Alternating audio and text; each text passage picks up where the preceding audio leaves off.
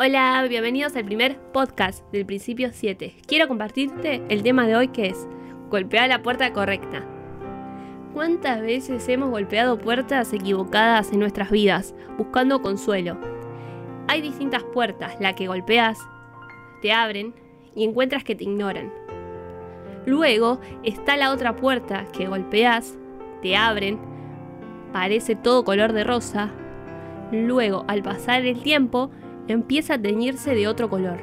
Esa puerta es la del engaño, cuando entregas toda tu confianza y el resultado no es lo que esperabas.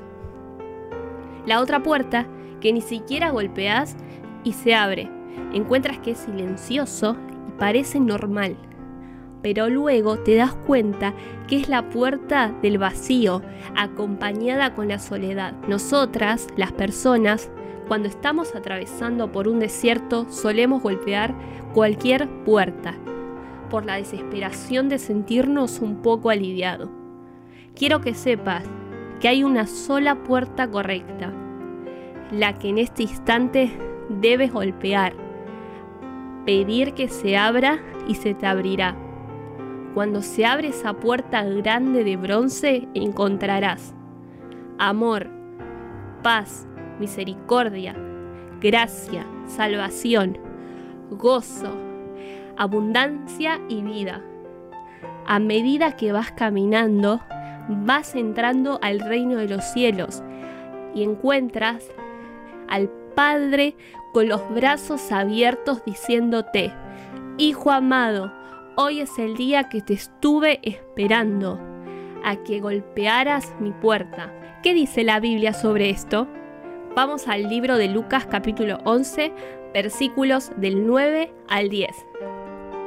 Y yo os digo, pedid y se os dará, buscad y hallaréis, llamad y se os abrirá.